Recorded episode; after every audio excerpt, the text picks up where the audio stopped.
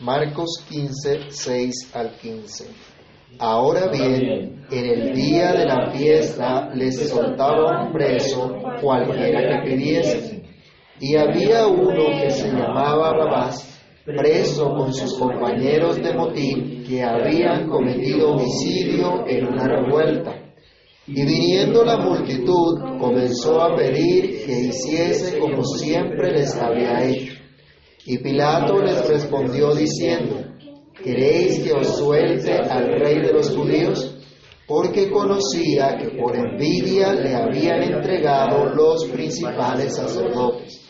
Mas los principales sacerdotes incitaron a la multitud para que le soltase más bien a Barrabás. Respondiendo Pilato les dijo otra vez, ¿qué pues queréis que haga del que llamáis rey de los judíos? Y ellos volvieron a dar voces, crucifícale. Pilato les decía, pues qué mal ha hecho. Pero ellos gritaban aún más, crucifícale. Y Pilato, queriendo satisfacer al pueblo, le soltó a Barrabás y entregó a Jesús después de azotarle para que fuese crucificado. Padre que estás en los cielos, en el nombre de nuestro Señor y Salvador Jesucristo, te damos gracias por tu palabra, por la oportunidad que tenemos de acercarnos a ti por medio de ella. Imploramos tu favor, tu misericordia, que tu Espíritu Santo ilumine nuestro entendimiento, nos dé la sabiduría para que al meditar en ella sea tu Espíritu, Señor, el que nos guíe. Sea tu Espíritu, Señor, el que habla a nuestros corazones. Sea tu Espíritu, Señor, quien produzca el querer como el hacer por tu buena voluntad, de acuerdo a la enseñanza que tú nos das. Señor, que nuestros corazones sean transformados, edificados, consolados por ti. Padre bueno, que al acercarnos a esta palabra podamos ver cómo ella trae luz y vida a nosotros. En el nombre de Jesús te lo pedimos dándote muchas gracias. Amén y amén. Bien, mis hermanos, pueden tomar asiento. Y continuamos entonces en este relato que iniciamos ya la semana pasada sobre la entrega del Señor Jesús a Pilato. Aunque los judíos ya habían sentenciado a muerte al Señor Jesús, no podían ejecutar dicha sentencia, no tenían la autoridad para ello, pero sí lo entregan a quien tiene tal autoridad, en este caso Pilato, el gobernador o procurador eh, romano. Jesús entonces es sometido, como vimos ya, a una infame condena, algo que él no merece para nada, a un penoso rechazo por una multitud, de entre los cuales muy probablemente algunos de esa multitud estuvieron hacía apenas unos cuantos días.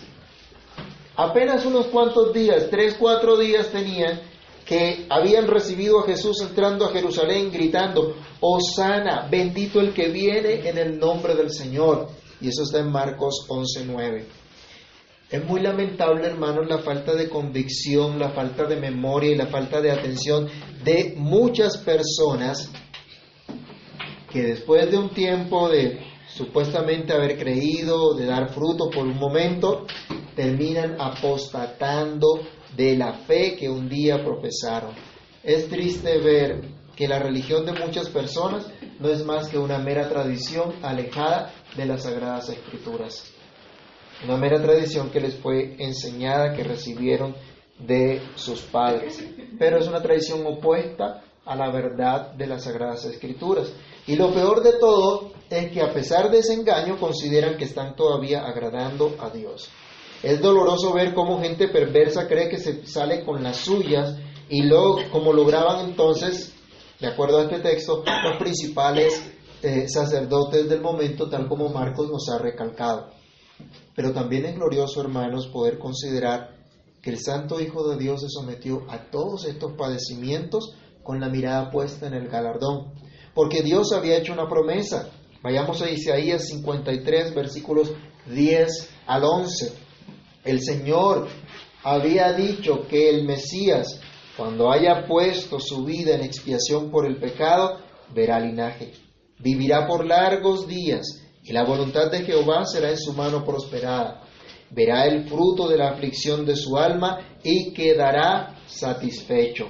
Por su conocimiento justificará mi siervo justo a muchos y llevará las iniquidades de ellos.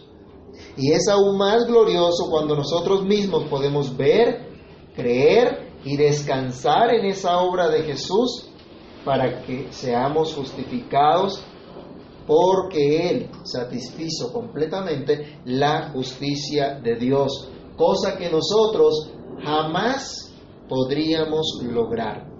Alabado sea nuestro Dios por Cristo, por esta obra maravillosa. Meditemos entonces en el hecho que Jesús ahora oficialmente es sentenciado a muerte. Y lo primero que debemos reflexionar en el pasaje de Marcos es que Jesús es sentenciado a muerte en medio de una celebración. Ya lo habíamos visto antes también en, en los pasajes anteriores. Se da la muerte al Señor Jesús, se condena a muerte al Señor Jesús en medio de una fiesta. Una época en que los judíos recordaban el favor de Dios para con el pueblo de Israel pero en esa conmemoración se ensañan contra el Santo de Israel, contra aquel que vino a hacerles el bien, contra aquel que vino a sanar a los enfermos, a dar libertad a los cautivos, a dar perdón de pecados. El pueblo, recordemos, Marco ya nos había dicho, celebraba la fiesta de la Pascua y los panes sin levadura. Leamos Marcos 14, 1 y 2. Alguien que lo lea, por favor. Marcos 14, 1 y 2. Dos días después era la Pascua y la fiesta de los panes sin levadura.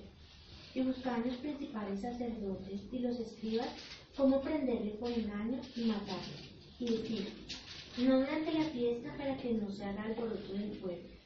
Una fiesta, una gran celebración. Comenzaba en un día donde comían el cordero y luego seguían siete días de celebración comiendo panes sin levadura durante toda esa semana. Una gran celebración en la que el pueblo recordaba que Dios los había liberado de la esclavitud de Egipto, tal como el Señor lo instituyó en Éxodo 12 y que hace un tiempo también en nuestros estudios del Evangelio de Marcos hemos visto. Pero esta fiesta dejó de ser una celebración de profunda reverencia, de profundo amor y agradecimiento hacia Dios, iniciando por las mismas cabezas, por los mismos líderes que eh, estaban encargados de dirigir esta fiesta.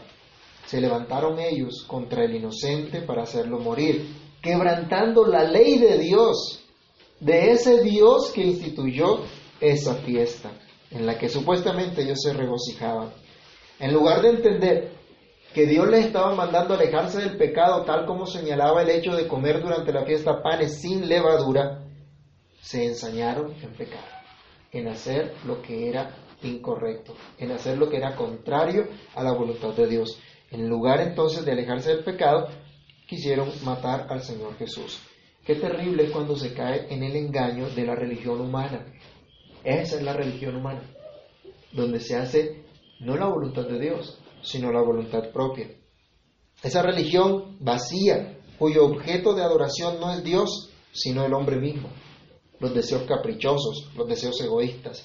Qué terrible es escuchar, o aún más, proclamar un mensaje de supuesta santidad, de sanidad, de reconciliación, cuando descaradamente, abiertamente se está violando la voluntad de Dios.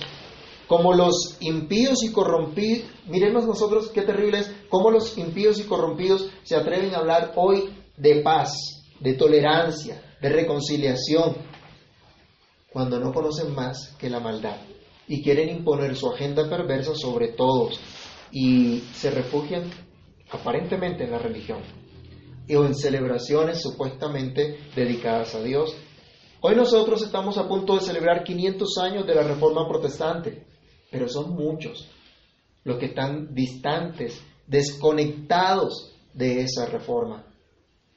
Lo niegan sus propios actos, sus enseñanzas que son contrarias a la sola escritura que tanto se retomó en la época de la Reforma. Pero a pesar de eso, hay muchas personas o muchas misiones deformadas que se llaman reformadas o evangélicos protestantes, pero ni siquiera saben lo que eso significa. Pero hermanos, la realidad es que vemos hoy día no estamos tan distantes de la condición de aquellos que durante la celebración de la Pascua sentenciaron a muerte a Jesús. En medio de esa fiesta, muchos venían a la celebración. En Jerusalén se reunía mucha gente. Había multitudes que se reunían para celebrar esa fiesta de Dios. Era como la especie de una fiesta de independencia que se celebraba de manera central en Jerusalén. Aunque como tal la Pascua la celebraban por familias y era algo muy, mm, muy familiar en ese sentido, también tenía una connotación nacional porque era su liberación. Como aquí cuando celebramos el, el 20 de julio. ¿sí? Como tal la nación celebra su independencia. Bueno, algo similar pasaba con los judíos cuando celebraban la fiesta de la Pascua, aunque realmente vivían bajo el yugo del imperio romano. Entonces, esta independencia realmente se veía opacada por esto para muchos de ellos. Entonces no era extraño que Marco nos dijera, vamos al, al verso 8 de Marcos 15, bien, y viniendo la multitud comenzó a pedir que hiciese como siempre les había hecho. Entonces no es extraño acá ver esta multitud, porque empezaba a celebrarse la fiesta y muchos venían a celebrar la fiesta en Jerusalén. Entonces no era raro que vinieran acá. ¿Y vinieron a qué? Vinieron a Pilato, al, al gobernador que se congraciaba con los judíos durante la fiesta.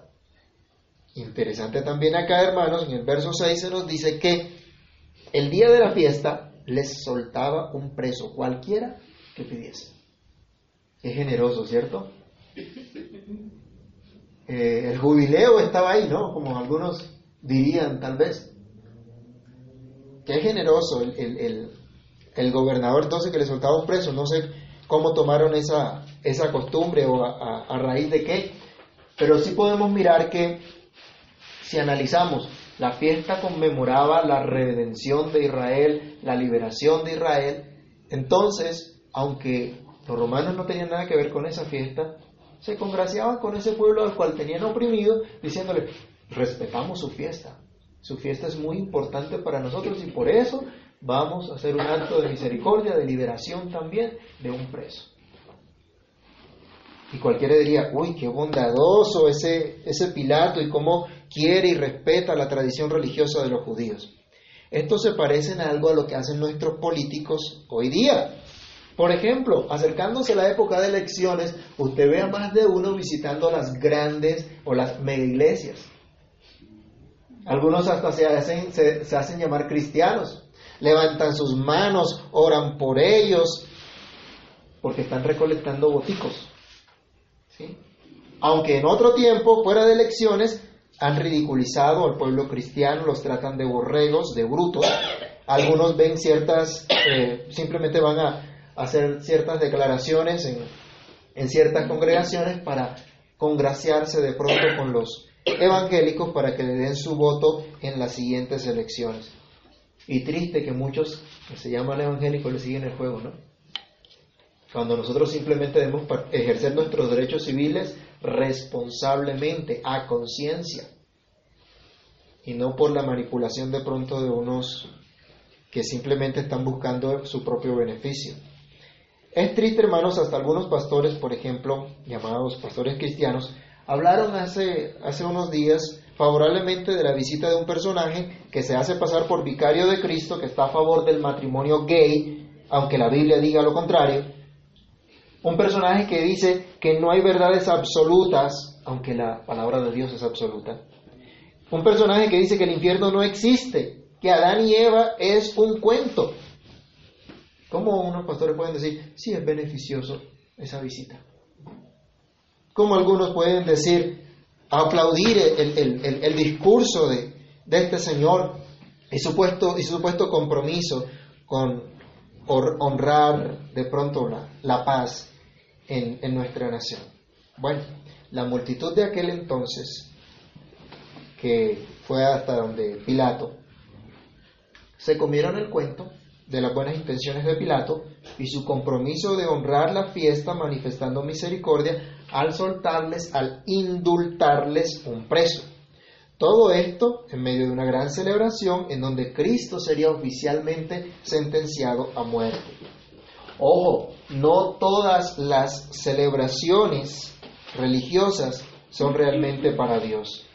No todos los que participan de una celebración conocen al Dios al cual supuestamente celebran. O tal vez lo celebran a otro Dios que no es el Dios de la Biblia. En segundo lugar, podemos nosotros considerar que Jesús es sentenciado a muerte en lugar de un homicida y revolucionario, un guerrillero de esa época. En segundo lugar, hermanos, miremos esto. Jesús toma el lugar de un homicida, de un sedicioso, de un revoltoso.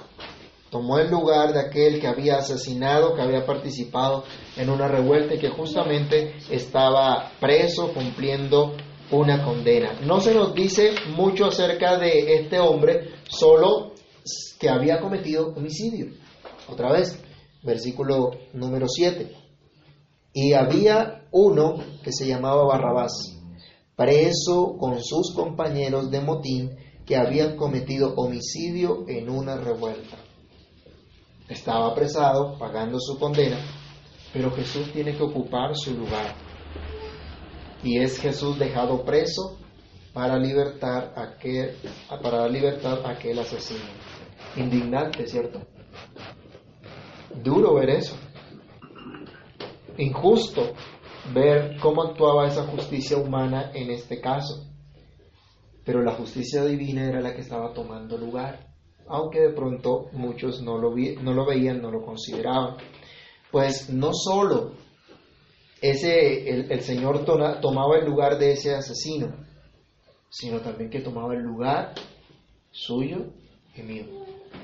El lugar que nosotros debíamos ocupar, porque nosotros sí habíamos cometido y hemos cometido crímenes diversos contra la justicia de Dios. Nadie más podía hacer esto, solo Cristo, el único que podía llevar la sentencia y el castigo de todas nuestras injusticias para podernos hacer justos delante de Dios. Bueno, Jesús fue sentenciado a muerte en lugar de un homicida y revolucionario, aunque Pilato sugirió dejarlo libre en varias oportunidades. Leamos versículo 9, versículo 12 y versículo 14. Y Pilato les respondió diciendo, ¿qué queréis que os suelte al rey de los judíos? Fue la primera insistencia que él hace acá, porque sabe que por envidia lo han entregado, él lo interrogó, él vio que no había hecho nada malo, intenta liberarlo. Luego en el, en el versículo 12 dice acá, respondió Pilato y les dijo otra vez, ¿qué pues queréis que haga con el que llamáis rey de los judíos? Ellos no responden. Versículo 14 intenta por última vez. Pilato les decía, pues qué mal ha hecho. Pero ellos gritaban aún más, crucificar. De acuerdo a esto podemos ver, Pilato estaba convencido de la inocencia de Jesús. La semana pasada vimos que Pilato como procurador no hizo las investigaciones pertinentes del caso, pero ahora lo vemos totalmente convencido de la inocencia. Ahora, si no hubo investigación y está convencido de la inocencia, ¿cuál era el deber de Pilato? Soltar a Jesús, dejarlo libre. No había razón para que estuviera preso. Él no tenía que ponerse a canjear a Jesús por un delincuente, no lo podía colocar al mismo nivel de un delincuente. Eso era totalmente injusto. Él no podía hacer eso. Pero, convencido de esto, convencido de que Jesús era inocente, trata de pronto de manera sarcástica de hablarle en forma el rey de los judíos. Si lo entregaron por envidia, entonces le dice, ¿qué hago con, con su rey? Pero no porque reconociera que Jesús era rey, sino porque estaba burlando de los líderes religiosos y aún del mismo Señor Jesús. De una manera sarcástica. Tremendo rey que tiene, podría decirse. Y simplemente eh, él pensó, si lo entregaron por envidia, tal vez las multitudes lo aman. Y seguramente las multitudes lo van a pedir. Y si las multitudes lo van a pedir, yo quedo bien con el pueblo, porque le voy a dar al pueblo lo que el pueblo quiere. Entonces mire que allí la estrategia política se estaba moviendo también de parte de, de Pilato. Él pensaba que tal vez la multitud le pediría a Jesús y así él quedaría muy bien. Pero la multitud de ese momento no pensó así.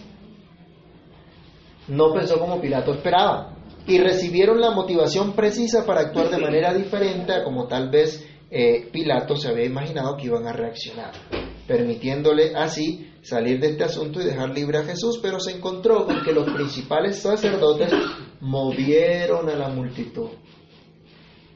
Miren cómo, qué pasa con las multitudes, ¿no? Multitudes que un día estaban diciendo, bendito el que viene en el nombre del Señor, ahora son movidas para que digan, crucificar. Volubles, ¿no? Muy cambiantes esas multitudes. Eso lo vemos nosotros constantemente. Tal vez mientras Pilato consultaba o meditaba en qué hacer, aunque Marco no nos lo relata, por los pasajes paralelos podemos ver que sí hubo un tiempo en el cual los sacerdotes pudieron eh, utilizar sus influencias con las multitudes y hablarles acerca de la necesidad de pedir más bien a Barrabás en lugar de Jesús y que Jesús fuese condenado a, a muerte. ¿Cómo pudo la multitud cambiar de opinión tan rápido? Unos cuantos días diciendo, Osana, bendito el que viene en el nombre del Señor, y ahora se decepcionan de Cristo. Bueno, es probable que esta multitud fuera una multitud mixta. Parte sería gente de la turba que fueron a, apresar a Jesús el día anterior. Parte podía ser gente también que estaba al servicio de Pilato. Pero parte también de los que habían escuchado antes en el templo al Señor Jesús predicando, enseñando. Pero ahora son convencidos de que Jesús no es el Mesías, sino que simplemente es un hombre sedicioso, un blasfemo o un impostor que debía ser muerto. Miren ustedes, hermanos, la astucia de estos líderes religiosos, de cómo mover a esas multitudes y cómo hacerles cambiar de opinión. Es trágico, pero eso ocurre muy comúnmente. Y en temas de política sí que lo vemos mucho más rápido, ¿no? Lo triste es que en la iglesia también se ven cosas como estas. Líderes religiosos que embaucan a la gente y que mueven a multitudes. Y los mueven a cosas malas. Y uno se pregunta, ¿cómo es posible que crean esas patrañas y las sigan? ¿Hace cuánto empezaron con el cuento del tal Evangelio de la Prosperidad? ¿Y a cuánta gente le han engañado robándole su plata? Quitándole su dinero, diciéndole que siembre y Dios le va a multiplicar al ciento por uno. ¿Dónde dice la Biblia eso? Eso es mentira, pero dicen, no, aquí creemos lo que dice la Biblia.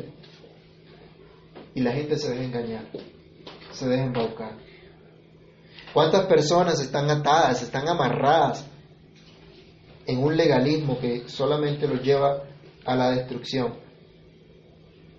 Pero no, no, no, no piensan, simplemente se dejan mover por lo que otros le dicen. Estos líderes religiosos lograron mover a esta multitud. Hoy día hay multitudes que tragan entero, que creen cualquier bobada que se le ocurre a los falsos profetas que abundan por ahí.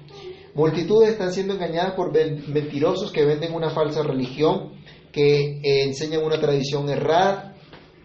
Y usted ha escuchado a mucha gente diciendo, eso fue lo que me enseñaron mis padres pero su convicción no viene de un estudio juicioso de las Sagradas Escrituras y de decir mis padres me enseñaron correctamente y por eso me mantengo en eso, sino simplemente esa es la tradición. Hoy hay lobos disfrazados de ovejas que pretenden ser pastores, profetas, apóstoles o patriarcas y muchos dicen que son pastores reformados. Pero la verdad es que son manipuladores que convencen a la gente de lo que ellos quieren. Y si alguien se atreve a disentir de ellos, son catalogados como divisores o herejes. Así como pasó hace 500 años con Lutero. Lutero clavó sus 95 tesis en contra de las indulgencias que la Iglesia de Roma estaba patrocinando y en contra del abuso y autoridad que el obispo de Roma quería tener sobre la Iglesia en general y por encima de la sola escritura. Pero tristemente la multitud del del momento cuando Jesús fue sentenciado a muerte, decidió creer el engaño y no lo que antes Cristo había predicado y prefirió, prefirió creer a los mentirosos y envidiosos en lugar de creer a, a Dios, de creer a Cristo, de creer a sus actitudes, a sus palabras, a su obra. La multitud pidió a un asesino y condenó al inocente. Miremos, hermanos, versículo 11. Mas los principales sacerdotes incitaron a la multitud para que le soltase más bien a Barrabás. La gente pidió al asesino. Pilato les dice, bueno, ¿qué voy a hacer con el rey de los judíos? Y ellos volvieron a dar voces, crucifícale. Hicieron caso a los malvados, pidieron entonces a Barrabás y condenaron al inocente, al santo y justo, a Cristo Jesús, tal como el verso 11 señala. Es triste ver que esta escena se ha repetido a lo largo de la historia de diversas maneras. Al haber escuchado a Cristo, de no haber, a pesar de no haber encontrado tacha alguna en él, de no haber ninguna maldad, hay muchos que todavía prefieren entregar a Cristo en lugar del... Y, y, prefieren seguir más bien a los mentirosos, a los engañadores, prefieren la falsa religión, prefieren algunos su comodidad, prefieren sus deseos, sus sueños, sus metas, sus expectativas egoístas. Y algunos simplemente dicen, bueno, como Dios no cumplió mis expectativas, como Dios no me dio mis sueños, entonces simplemente yo me alejo de Dios. Lutero encontró libertad en Cristo. Él escuchó en Romanos 1.17 que en el Evangelio la justicia de Dios se revela por fe y para fe, como está escrito, mas el justo por la fe vivirá. Él encontró una libertad que no había encontrado en el monasterio una libertad que no había encontrado en su práctica diaria de confesarse varias veces, todos los días. No encontró esa libertad, no encontró esa paz, sino en la sola escritura.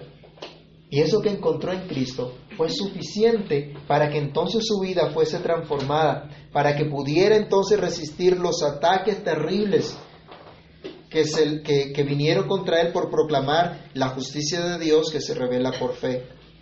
Pero gracias a su esfuerzo y firme convicción, muchos fueron alentados a seguir escudriñando la escritura, a seguir proclamando el mensaje de la sola escritura y se dio un gran avivamiento conocido como la Reforma Protestante hace 500 años, con la cual nosotros hoy nos identificamos.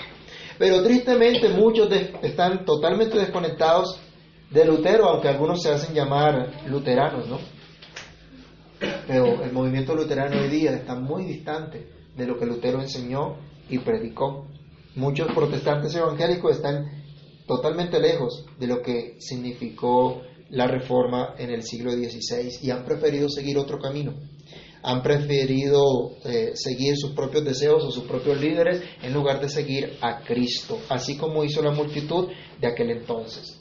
Hermanos, cuidado con rechazar, con escandalizarse de Cristo, porque de pronto las cosas no te salen como esperas. ¿Cuánta gente toma como excusa alejarse de Cristo simplemente porque no le salieron las cosas como ellos querían? Porque no tuve el hogar que quería, porque no tuve las cosas que, que quería. Entonces por eso me tengo que alejar del Señor. No, no hay excusa para alejarse de Cristo. Nada puede opacar la grandeza de Cristo, de su obra de gracia. Así que no permitas que ninguna mentira te robe el gozo de la salvación que has recibido por la fe en solo Cristo. Recuerda que no es una salvación lejana, sino que es una salvación también para aquí y ahora. Algunos piensan en la salvación como en aquello que sucederá al final de la vida, cuando mueras y vayas al cielo. No, la salvación la podemos disfrutar también aquí y ahora, regocijarnos en Dios, en su instrucción, en su cuidado. Entonces, no podemos cambiar a Cristo por nada ni por nadie. Pero por último, vemos que Cristo fue aborrecido y condenado por esa multitud. La multitud no concilió, no entendió razón alguna, simplemente pidió a Barrabás en lugar de Cristo y el que Cristo fuese crucificado. Pero miremos un contraste, vamos a Marcos 3, del 7 al 8. Y veamos cómo es posible que hayan condenado a Jesús las mismas multitudes que en otra ocasión fueron testigos de la maravillosa obra de Cristo. Alguien que lea Marcos 3, 7 al 8. Mas Jesús se retiró al mar con sus discípulos y le siguió gran multitud de Galilea y de Judea, de Jerusalén, de Idumea, del otro lado del Jordán, y de los sacerdotes de Tiro y de Sidón. Oyendo cuán gran, grandes cosas hacía, grandes multitudes vinieron a él. Muchos, muchos lo siguieron, pero de pronto muchos venían simplemente por un milagro, por una obra grandiosa. Marcos 5, 21 y 24. 5, 21 y 24. Pasando otra vez Jesús en, bar- en una barca a la otra orilla, se reunió alrededor de él una gran multitud y él estaba junto al mar. Fue pues con él y le seguía una gran multitud y le apretaba. multitudes siguiendo a Jesús, donde quiera que él iba. Marcos 6:34. Necesitaban cuidado, necesitaban instrucción y ahí estaba Jesús para enseñarles. Y salió Jesús y vio una gran multitud y tuvo compasión de ellos porque eran como ovejas que no tenían pastor. Y Marcos 12:37.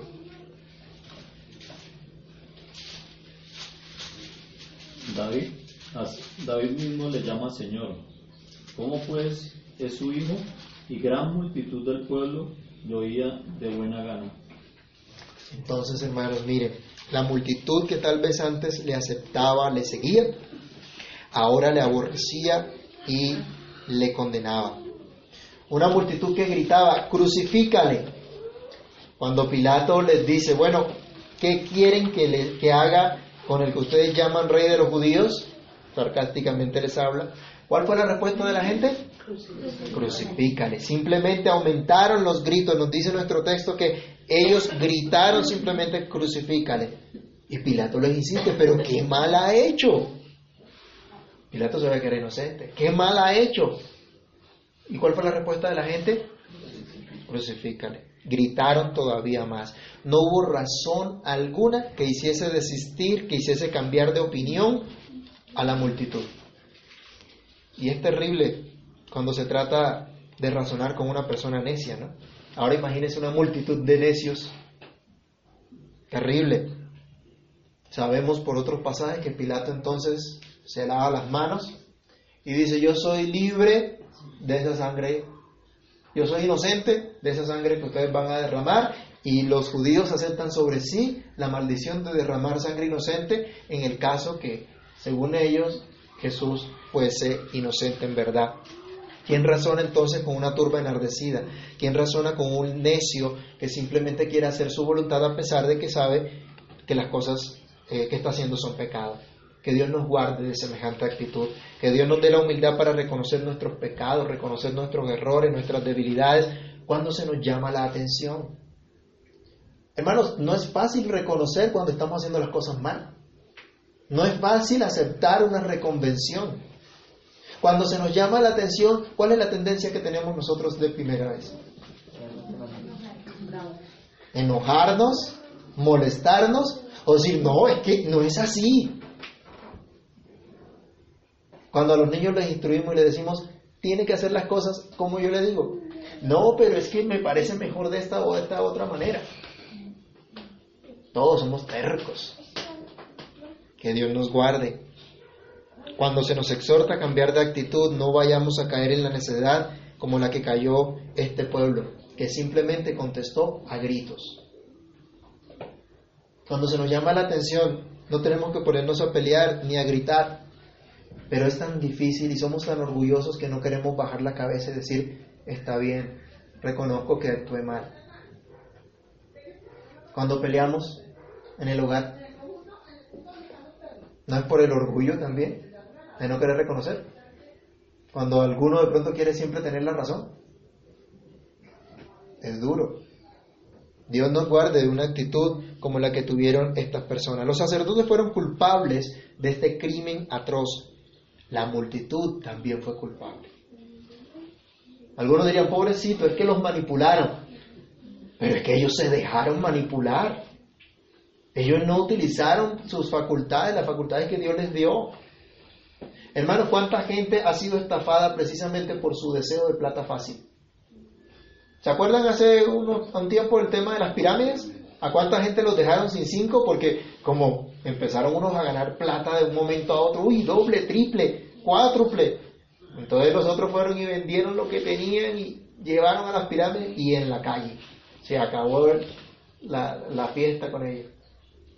Y entonces ahí sí van a demandar y ahí sí van a ver que les hagan justicia. Pero ¿por qué cayeron en eso? Por el hambre de la plata fácil. Y eso es lo que ocurre hoy día también. Y lo peor de todo, que en la iglesia se ve eso también, ¿no? ¿Por qué la gente dice, bueno, voy a invertir estos millones y voy a sembrarlos?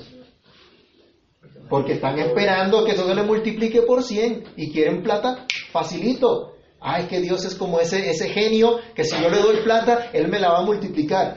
Dios no necesita tu plata. Dios es el dueño del oro y la plata. Entonces, es triste que por esos deseos pecaminosos la misma gente cae en sus propios, en sus propios redes, en sus propios huecos. Pilato tampoco era inocente. Él no podía canjear a Jesús por algún otro preso, por algún sedicioso, porque Jesús no estaba a su mismo nivel.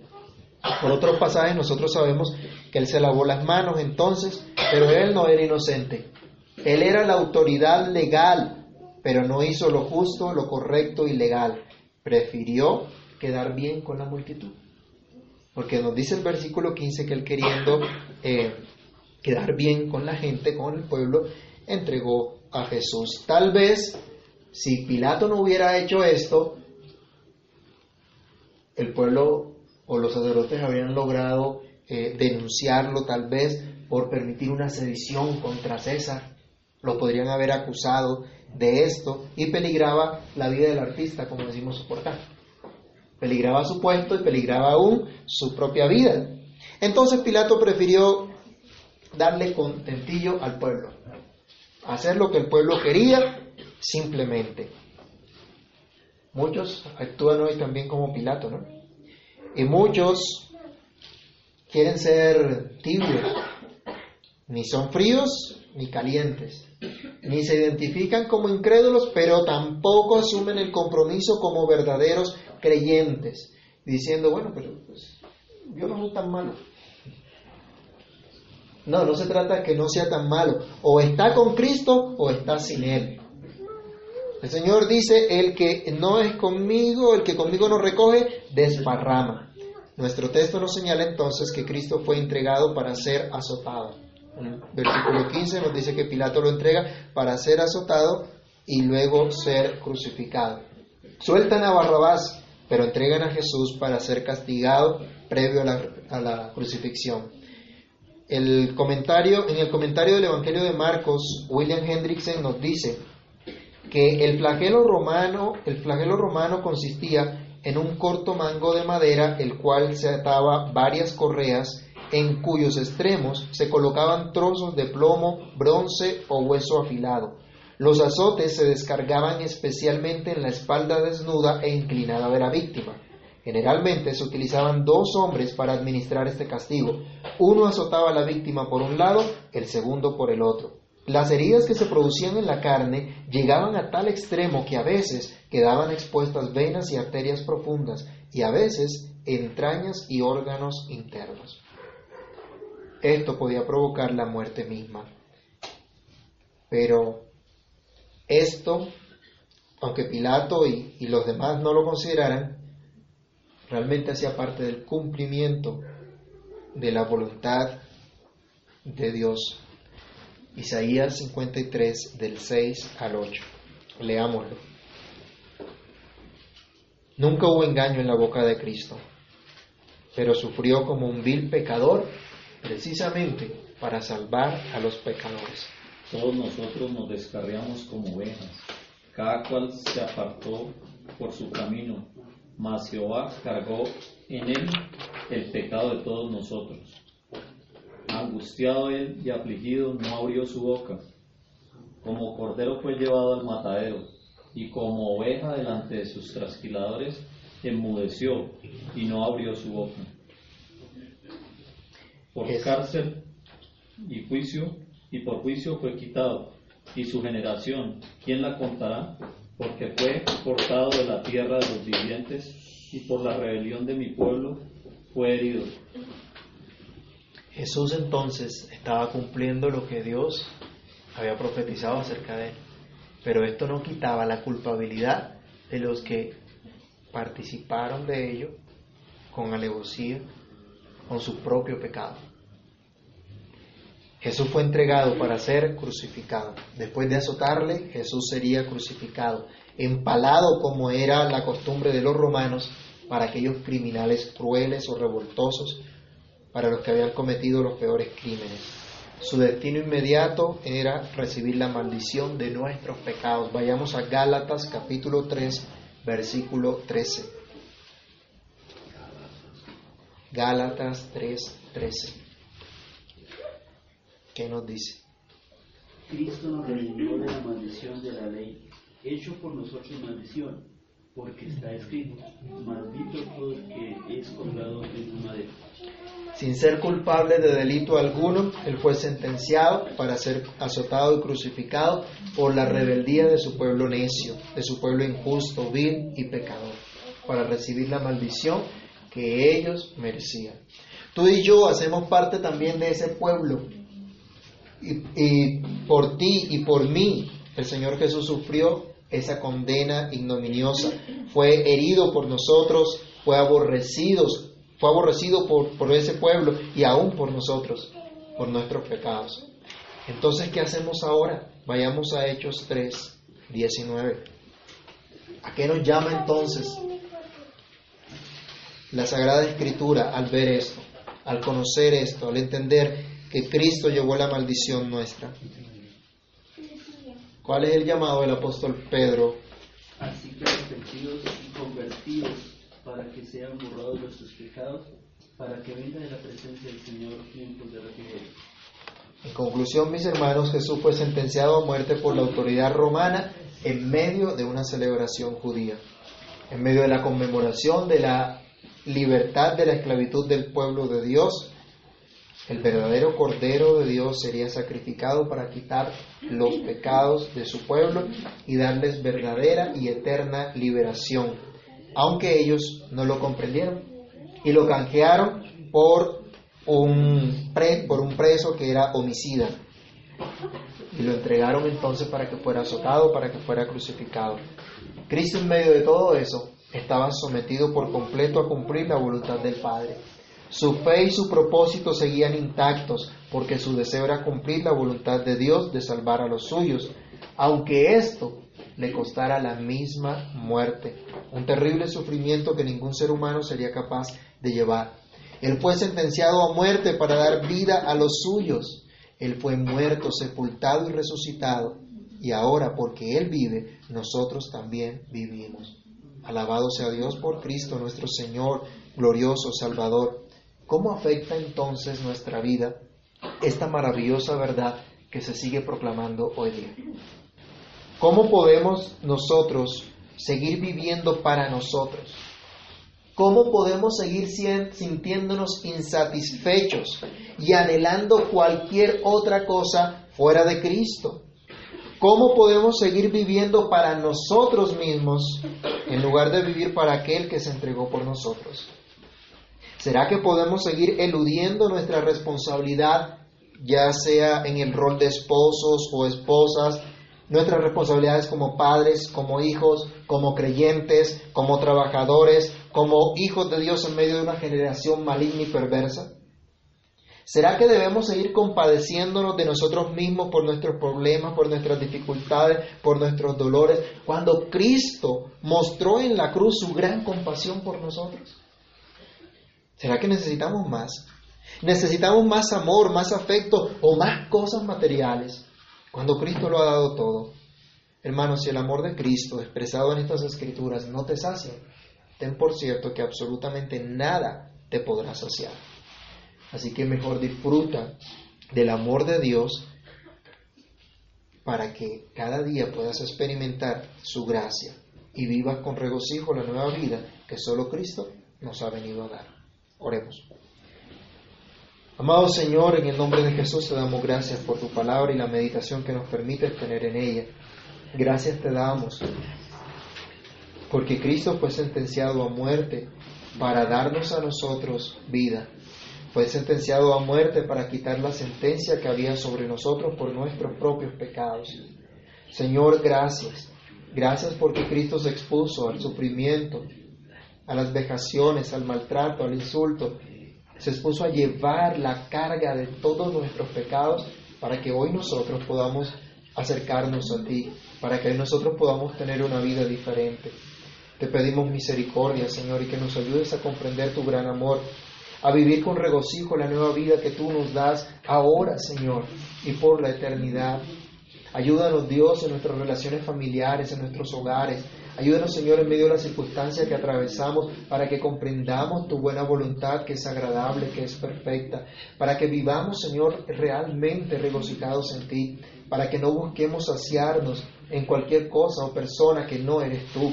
Ayúdanos, ayúdanos a entender que no hay mayor acto de compasión y de amor que el que Cristo ha tenido por nosotros.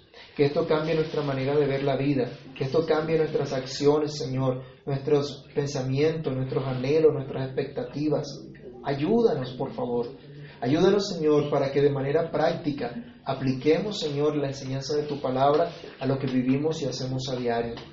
En tus manos nos colocamos pidiendo misericordia y rogando que tú obres en cada uno de nosotros. Tú nos conoces, conoces nuestro entrar, nuestro salir, conoces nuestros anhelos, nuestros deseos, nuestras frustraciones, Señor.